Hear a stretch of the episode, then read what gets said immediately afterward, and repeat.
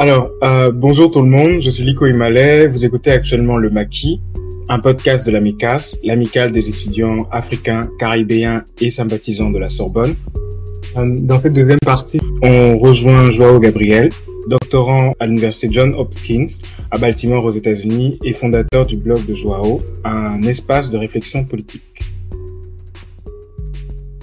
Comment finalement on peut euh, penser les conditions des minorités sexuelles et de genre afro dans un contexte occidental ou en particulier en France?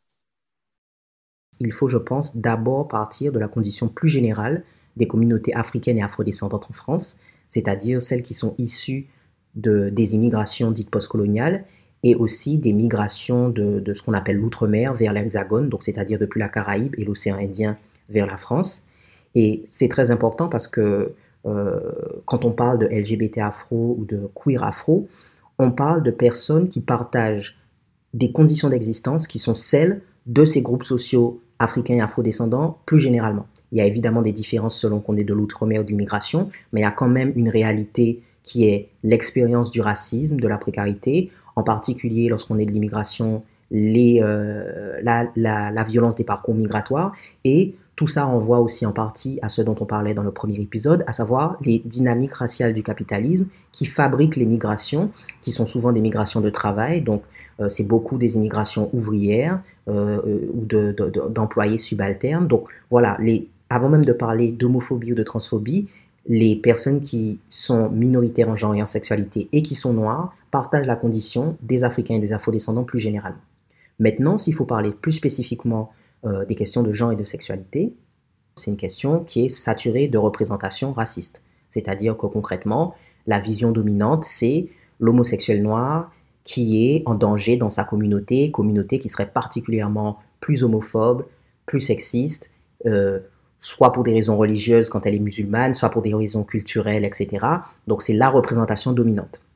Et ça, c'est lié à ce dont on parlait dans le premier épisode, c'est-à-dire la fonction du discours qui racialise la sexualité. Ce n'est pas juste pour euh, performer une forme de prétention civilisationnelle, nous on est plus tolérants, on est plus ouvert que vous. Ça a une fonction politique précise, c'est que la position subalterne des non-blancs en général, des noirs en particulier et des musulmans en particulier en France, cette position subalterne dans un pays donné, elle est justifiée par tout un tas de raisons. Ils sont plus délinquants, euh, soi-disant, alors qu'en fait ils sont plus criminalisés et ils sont plus euh, supposément plus sexistes, plus homophobes. Et voilà, donc cette question de l'homophobie des Noirs, elle vient euh, contraindre en fait les possibilités de s'exprimer pour les LGBT afro parce que on attend des LGBT afro qu'ils disent qu'effectivement c'est vraiment dur, il y a un partage qui est géographique, c'est-à-dire la banlieue c'est pire que Paris, euh, il y a un partage racial, les noirs c'est pire que les blancs, les musulmans c'est pire que, que, les chrétiens, etc.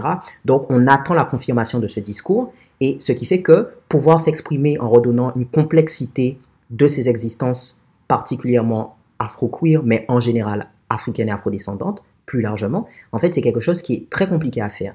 Et une des questions qui symbolise euh, ce discours sur, pas que les Noirs d'ailleurs, mais qui serait la preuve de, de, de des, communautés non blanches, c'est la question du coming out qui est souvent présentée dans les films, dans les séries télévisées, sur les plateaux télé, comme euh, la preuve de, quand il est réalisé, c'est la preuve de la libération, et quand il n'est pas fait, c'est la preuve que on vit pas bien, on se ment à soi-même, etc. La question, c'est de dire que, de la même façon qu'on disait plus tôt, on peut remettre en question la binarité hétéro-homo, on peut aussi remettre en question l'idée que le coming out est la seule manière de penser euh, comment une personne veut exister en tant que minorité de genre et de sexualité auprès de sa famille notamment, ou au travail ou dans d'autres contextes. Par contre, et c'est là que je trouve que la condition des Afro-LGBT est compliquée, c'est que face à tous ces discours dominants qui à la fois justifient dans un contexte national la domination économique et politique des non-blancs et qui, dans un contexte international, justifie des formes d'impérialisme, comme on disait encore une fois dans le premier épisode, face à ça, il y a des réponses, on va dire, des réponses défensives qui me semblent ont parfois eu l'erreur de prendre simplement à revers le discours homonationaliste plutôt que de le faire exploser, on va dire. C'est-à-dire faire du coming out une question blanche. Les, les blancs font le coming out, les non-blancs ne le font pas mettre en question même la notion de coming out et de voir comment c'est une notion qui est piégée dès le départ, et ça pour toutes les personnes. Quand on parle de coming out, on parle de la possibilité que des choses puissent être dites ou ne pas être dites. Mais est-ce que ça concerne par exemple les trans? On parle de LGBT, mais est-ce que les trans, ça les concerne? Parce que quand des personnes font des transitions, elles changent physiquement et ou administrativement, et donc la question de dire ou de pas dire, d'avoir une pratique seulement et pas d'identité, ça ne, ça ne se pose pas. Parce qu'effectivement, si votre voix change, si vous commencez à prendre des hormones, ça va se voir physiquement. Si vos papiers changent, ça va se voir.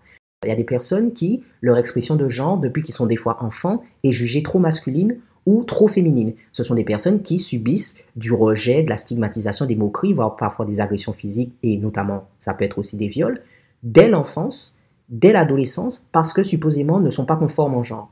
Eh bien, ces personnes-là, la question d'être identitairement ou pas, de faire un coming out ou pas, elle ne se pose pas parce qu'on on leur assigne la catégorie homo parce qu'on considère qu'ils sont déviants dans leur genre.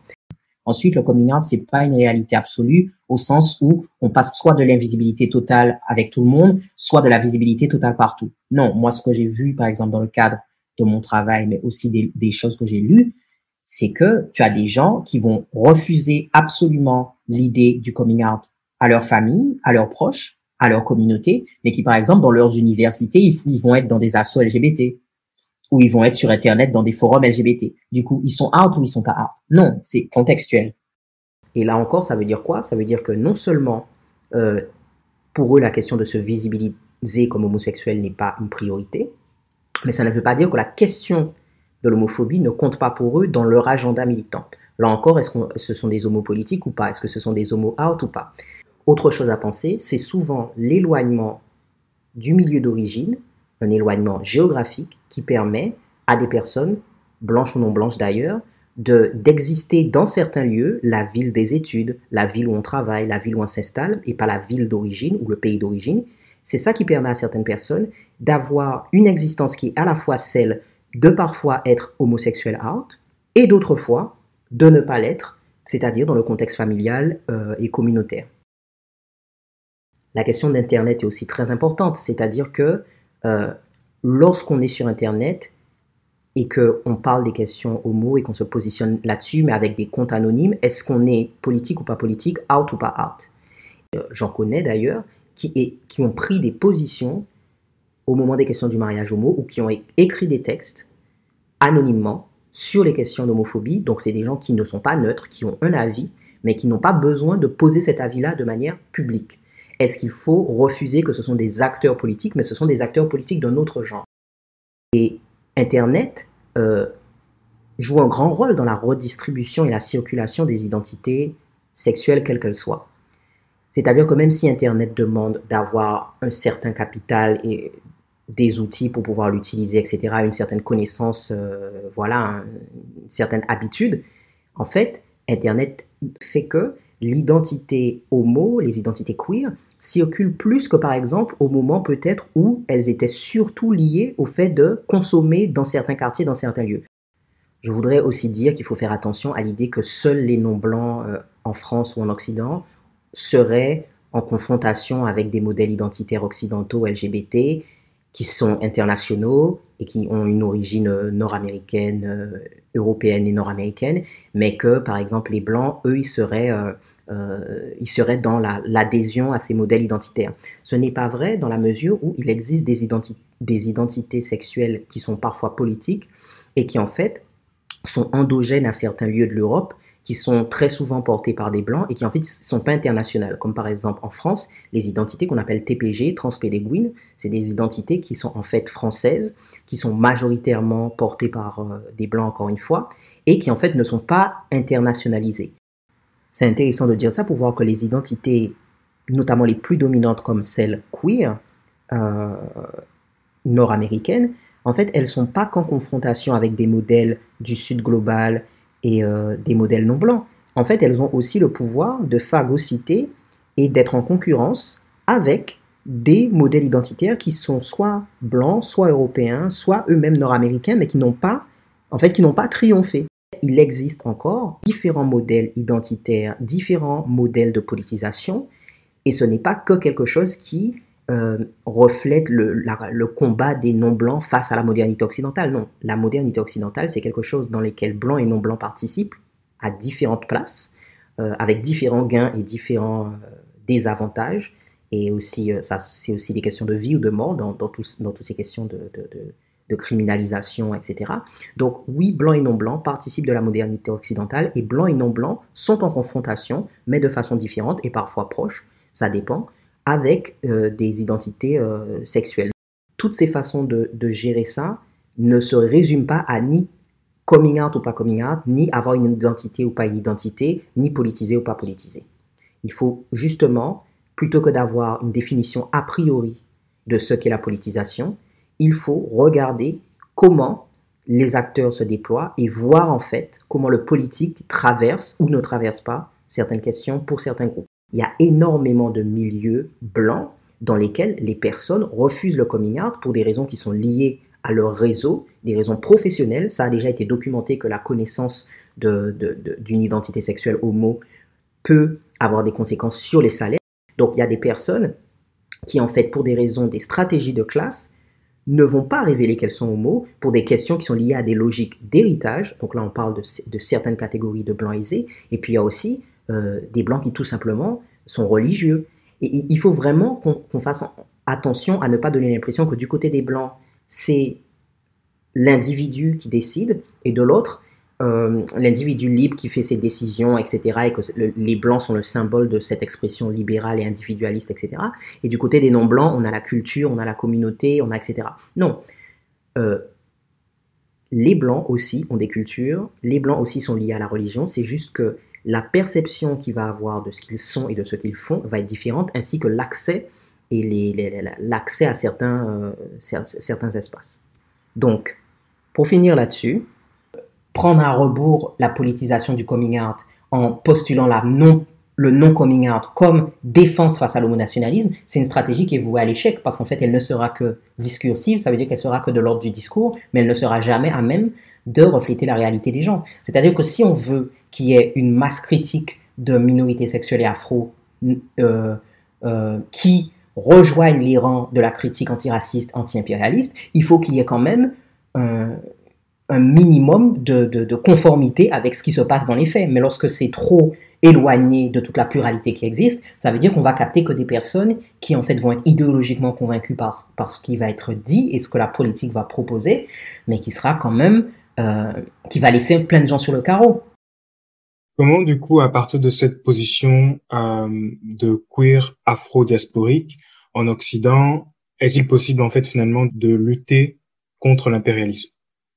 La question de l'impérialisme, elle, couvre un vaste ensemble de sujets. Donc, par exemple, des personnes peuvent décider de s'engager spécifiquement contre l'impérialisme sur la question sexuelle, notamment sur les enjeux liés au VIH, qui dans le contexte afro d'ailleurs n'est pas que homosexuel, même s'il y a des spécificités sexuelles homo-afro, mais quand même, euh, il y a une prévalence du VIH dans les communautés hétérosexuelles afro qui est plus forte que dans d'autres communautés. Mais bon, par exemple, quelqu'un peut décider que son implication contre l'impérialisme, c'est sur les questions de voilà, circulation inégale, nord-sud, des, des, traitements et euh, tout ce qui est euh, les enjeux de la recherche et comment la recherche est prise dans des logiques marchandes, etc. Et puis, il y a aussi des personnes qui voudront plutôt s'engager dans des, thématiques plus générales. Et je pense que pour faire le choix, est-ce qu'on veut lutter que dans des questions spécifiques, notamment queer afro, ou dans des questions plus générales, la question c'est quel temps, quel type d'engagement on a envie de donner, quels sont ses centres d'intérêt, et aussi dans quel milieu, on, quel genre de bataille on veut mener au-delà même des questions qu'on traite, mais quelle bataille on veut mener dans le milieu lui-même. Parce qu'il y a des milieux qui ont l'habitude de militer avec des homos, et il y a des milieux qui n'ont pas cette habitude. Et quand, on, quand quelqu'un qui est par exemple trans ou homo vient dans un milieu militant, n'a pas l'habitude d'avoir des gens qui sont visiblement comme tels, eh bien ça peut créer des remous, il faut savoir si on est prêt à ça. Donc je pense que pour les personnes qui considèrent que cette question queer et qui sont afro considèrent que c'est une question non, non négociable, il faut bien réfléchir à où vous avez envie de militer. Et le dernier point là-dessus, c'est que je veux dire qu'il y a une différence euh, entre des organisations et des mouvements sectoriels, par exemple sur le logement. Euh, on parlait de la santé tout à l'heure, mais notamment le logement, par exemple pour le droit l'accès au papier, euh, pour l'éducation. Ce genre de mouvements-là, comme ils sont centrés sur une question, on ne peut pas, par exemple, leur reprocher de ne pas être calé sur la question queer et de ne pas être accueillant pour les queer afro. La différence, c'est plus quand on parle d'un parti politique et des organisations et mouvements qui prétendent s'opposer à un système. Et donc, quand tu t'opposes au système, tu es obligé de penser les dimensions multiples de ce système. Et pas qu'en négatif, à savoir en quoi une question pose problème, mais aussi dans le positif, c'est-à-dire comment est-ce que les personnes qui sont sujettes à une oppression, quelle place qu'elles ont dans notre projet de libération, comment elles comptent, et comment elles comptent pas seulement dans les formes qu'on apprécie, c'est-à-dire l'homo qui est pas visible et qui du coup pose pas de problème, mais aussi l'homo qui, par exemple, soit fait le choix d'être visible, mais soit ne peut pas ne pas l'être, ou alors encore une fois les trans. Donc, il faut voir quel type de sujet sur quel type de sujet vous voulez vous impliquer, mais aussi quel genre de bataille en interne vous avez envie de mener. Et voilà, tout le monde n'a pas envie, n'a pas les moyens de se, de se lancer dans toutes sortes de batailles. Au-delà de cette question du coup d'engagement politique, comment on fait pour distinguer, euh, grosso modo, le rejet de l'homonationalisme et l'homophobie? Une fois qu'on reconnaît la pleine légitimité du fait d'analyser, critiquer et combattre l'homonationalisme, il y a maintenant à l'intérieur du champ qui critique l'homonationalisme une bataille à mener sur le contenu de la critique. Parce que toutes les critiques de l'homonationalisme ne se valent pas et toutes ne sont pas, de mon point de vue, euh, émancipatrices. Certaines sont certaines charrient de l'homophobie, volontaire ou pas volontaire, c'est pas important, mais dans les faits, elles charrient de l'homophobie. Donc, la bataille à mener sur le contenu de la critique de l'homonationalisme, c'est un, comment on définit l'homonationalisme, donc c'est-à-dire comment est-ce que c'est produit, etc comment on le combat, et trois, la place de cette thématique et des catégories sexuelles auxquelles elle renvoie dans l'antiracisme et l'anti-impérialisme.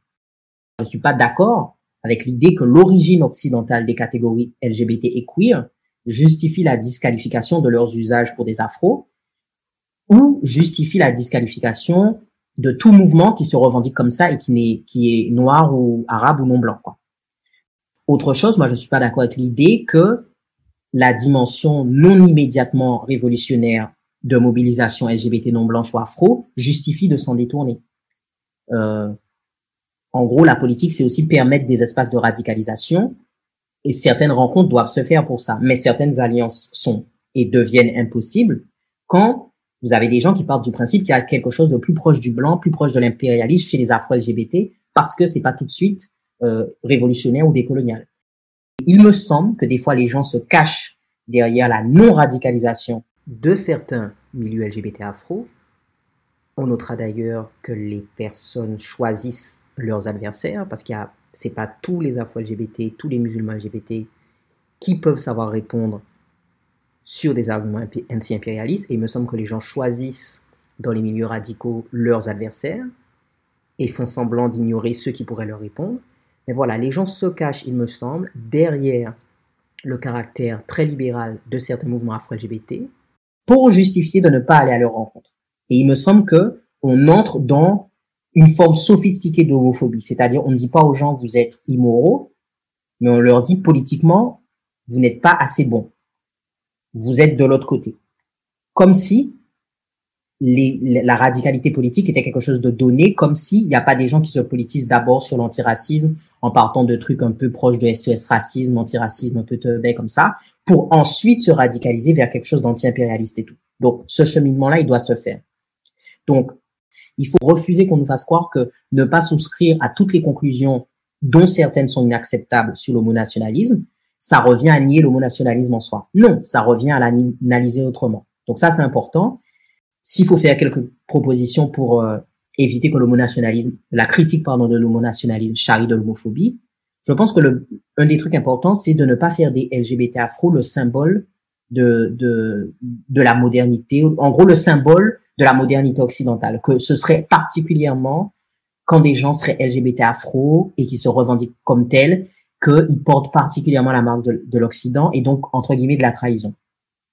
Je suis désolé, hein, mais et c'est là qu'on voit au fait qu'il faut penser la dimension hétérosexuelle des processus d'impérialisme sexuel, c'est que des fois l'homonationalisme, la critique n'est pas fausse dans son contenu, mais là où elle charrie de l'homophobie, c'est qu'elle fait comme si c'était un processus qui définissait à lui seul l'impérialisme sexuel. Or, l'homonationalisme, c'est la dimension homo de euh, l'impérialisme sexuel. Donc je reprends, homonationalisme égale dimension homo de l'impérialisme sexuel. Il y a des dimensions hétérosexuelles de l'impérialisme, mais qui ne portent pas nécessairement avec eux explicitement le mot d'hétérosexualité pour la simple bonne raison que l'hétérosexualité est une norme dominante. Elle n'a pas besoin d'être de, nommée pour que pour qu'on renvoie à elle et pour qu'elle soit opérante. Un exemple très simple. Lorsque vous avez des présidents comme Emmanuel Macron, pour rester sur lui, qui se permettent de dire à propos de l'Afrique ou en Afrique même que les femmes africaines font trop d'enfants.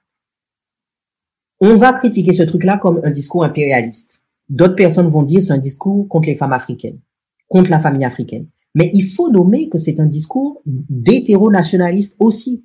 Parce que à quoi renvoie ce discours? C'est la longue tradition coloniale de faire rentrer les modèles africains, familiaux, dans des formes qui correspondent à la division du travail et à la logique du marché. Concrètement, faire moins d'enfants, être des travailleurs et consommer. Il y a des, c'est documenté historiquement l'ambivalence des administrateurs coloniaux autour de la polygamie, etc.